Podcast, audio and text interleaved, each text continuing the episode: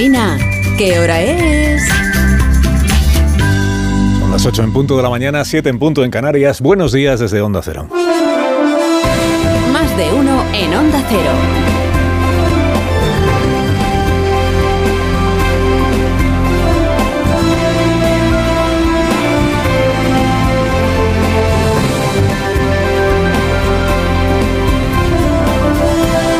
¿Cómo están? Bienvenidos a una nueva mañana de radio. Estamos el 23 de octubre, 23. El año sigue siendo también el 23. El Papa es argentino, pero no votó. Y eso que el Papa ha sido, sin, sin pretenderlo él, uno de los elementos más estrambóticos de la campaña electoral de las presidenciales en Argentina. El, Papa zurdo, o sea, izquierdoso, retratado por los influencers que rodean al candidato Javier Milei como representante no de Dios, sino del demonio en la tierra. Porque el demonio es de izquierdas y Dios ha de ser de Javier Milei. Bueno, pues visto así, casi mejor para la derecha argentina que el demonio, o sea, perdón, Francisco, no haya votado porque Dios, o sea, Massa, que es el de izquierdas, aún le habría sacado más ventaja a los dos candidatos de la derecha. Tranquilos que les traduzco, las encuestas no solo se equivocan en España. Mire lo que ha ocurrido en Argentina. Presidenciales, primera vuelta, las ha ganado esta madrugada contra pronóstico el candidato del gobierno, es decir, el oficialismo, es decir, la izquierda, el peronismo, el kirchnerismo, en fin, mil familias ahí, pero todas forman parte de una misma plataforma. Las ha ganado el candidato del gobierno y las ha perdido también contra pronóstico el libertario, el populista de derechas, el señor Milei.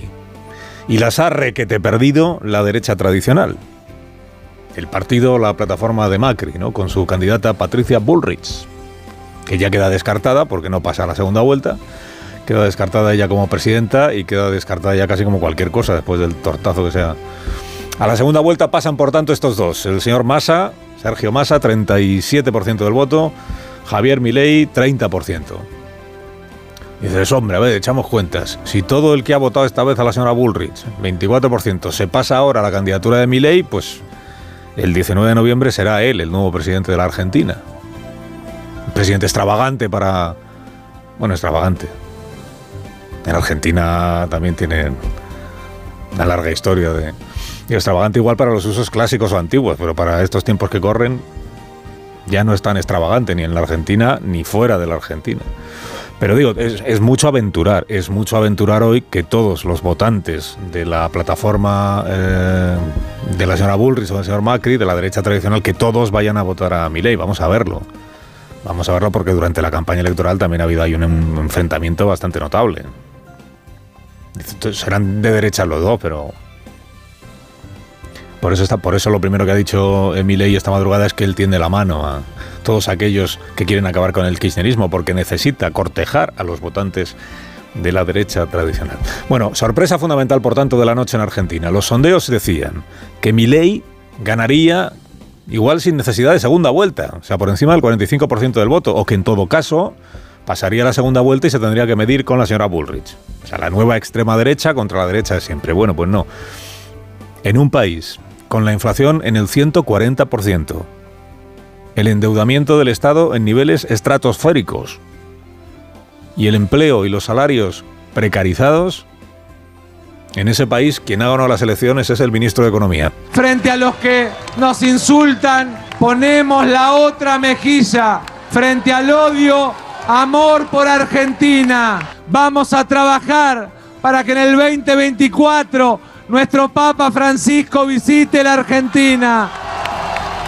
El ministro candidato, candidato del peronismo menguante, salva los muebles, salva la cara. Vamos a ver qué pasa el día 19. 10 de diciembre, pues Argentina tendrá nuevo presidente, pero aún no se sabe cuál. Digo, aún ganando, el oficialismo es verdad que retrocede en comparación con el año 2019, ha retrocedido 11 puntos. Alberto Fernández ganó en primera vuelta con el 48% del voto. ¿no? Salva los muebles, pero bueno, el retroceso también es notable, del kirchnerismo, del cristinismo, cristinismo, del albertismo, porque el presidente todavía es Alberto Fernández. ¿no? Fíjate que Sergio Massa fue muy kirchnerista cuando convenía serlo, luego rompió con el kirchnerismo cuando Cristina empezó a flaquear, pasó, fíjate los cambios, nos decimos de España, ¿eh? pasó de ser jefe de gabinete de Cristina a prometer que metería en prisión a Cristina, que es la presidenta de la plataforma de la coalición política de la que él ahora es el candidato. A Cristina ayer no esperó a que se conociera el escrutinio para sacudirse la responsabilidad de lo que ella misma temía o debía pensar que iba a ser un hundimiento. Porque después de votar les dijo a los periodistas, yo ya avisé, yo ya avisé de que el rumbo no era el adecuado. Eh, no fui escuchada. Y en un país de carácter presidencialista como es este, está claro que el que decide siempre es el presidente, para bien o para mal. Eh, yo, yo, he sido solo vicepresidenta del, del, país, pero que esto es, esto mi única ocupación ha sido presidir el Senado, nada más.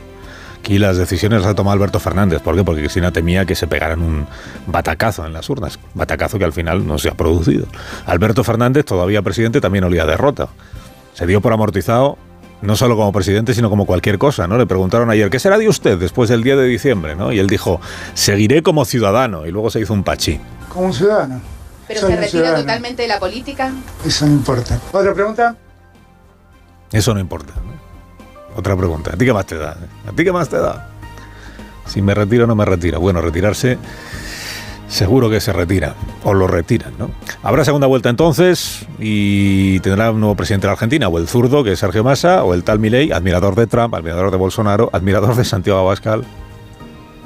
Esta nueva derecha, más a la derecha, que la que ya había, que promete soluciones pues rápidas, simples, a problemas pues muy complicados. El endeudamiento del Estado, la inflación desbocada, la precariedad de los salarios se resuelve acabando con el peso argentino, con el Banco Central y con el gasto público. Yo hoy vengo a dar por terminado ese proceso de agresiones y de ataques y estoy dispuesto a hacer tabula rasa, barajar y dar de nuevo con el objetivo de terminar con el kirchnerismo.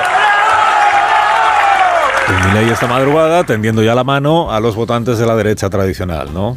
Todo aquel que quiere cambio, todo aquel que quiere acabar con el kirchnerismo, que me vote a mí en la segunda vuelta. Eh, Milei se ha pasado toda la campaña con la palabra casta en la boca. Casta, ¿le suena a usted? La, contra la casta. Contra la clase política que no nos representa. Milei tiene pelo más que suficiente para hacerse coleta, pero allí no le apodan el coletas, sino el peluca. El pelazo que tiene. Hizo popular en las tertulias, antes había sido rockero. A los crímenes de la dictadura militar los llama excesos. Y cuando se le pregunta por la represión, sale con la vieja coartada esta de los Videla y compañía, que es aquello de que estaban librando una guerra contra la subversión comunista. Una guerra. Bueno, en el ánimo de los votantes argentinos, por lo menos de muchos de ellos, Ayer se percibía esa sensación que a usted igual le resulta familiar, que es tener que elegir entre lo malo y lo peor. Acudir a votar no con la convicción de tener un candidato y un partido que encarna exactamente lo que uno ansía para su país, sino con la resignación de tener que apoyar a alguien que no te convence del todo, solo para evitar que gane quien nunca podrá convencerte de nada. Atentados terroristas de Hamas en territorio israelí fueron perpetrados el 7 de octubre. 15 días después, el 22 de octubre, el presidente del gobierno de España, Pedro Sánchez, publicó un tuit en el que dice, acabo de conversar con el primer ministro Netanyahu. Acabo de conversar dos semanas después. Le he reiterado que Israel tiene derecho a defenderse, que hay que proteger a los civiles de Gaza y que hay que evitar que el conflicto se extienda al resto de la región, alcanzando ya un alto el fuego. Bien está que el presidente de nuestro gobierno converse con el primer ministro de un país amigo de España.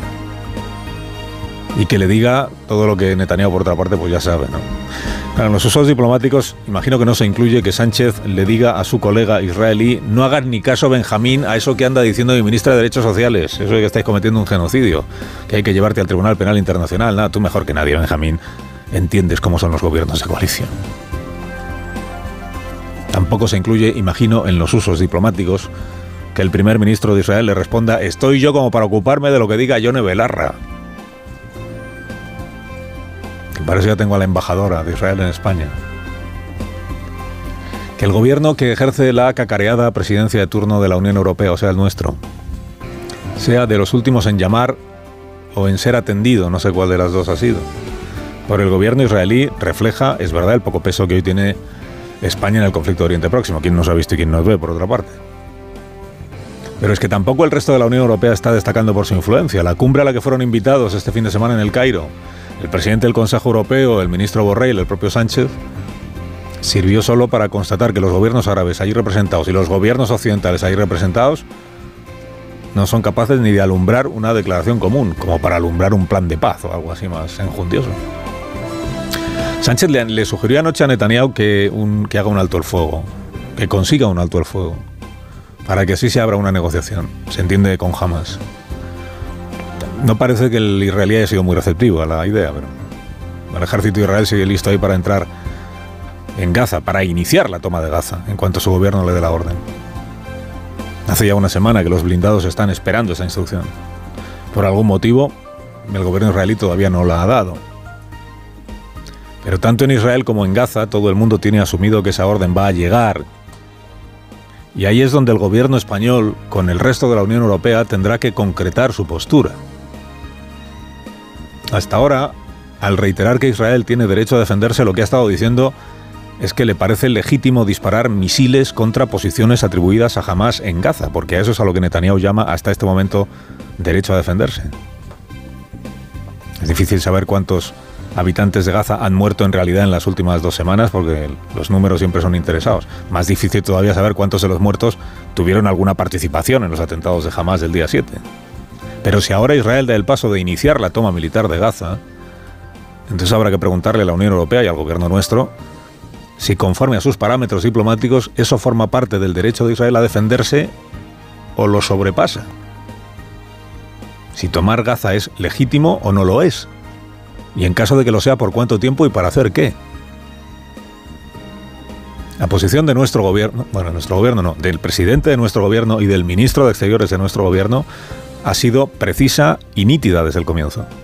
Condena de los atentados de Hamas, y solidaridad con Israel, marcando el límite de la protección que merece la población civil. Es la posición sobre lo que viene ahora, Israel controlando militarmente las calles de Gaza, lo que va a obligar a afinar los comunicados y las declaraciones, para no decir ni que sí ni que no. Carlos Alsina, en Onda Cero.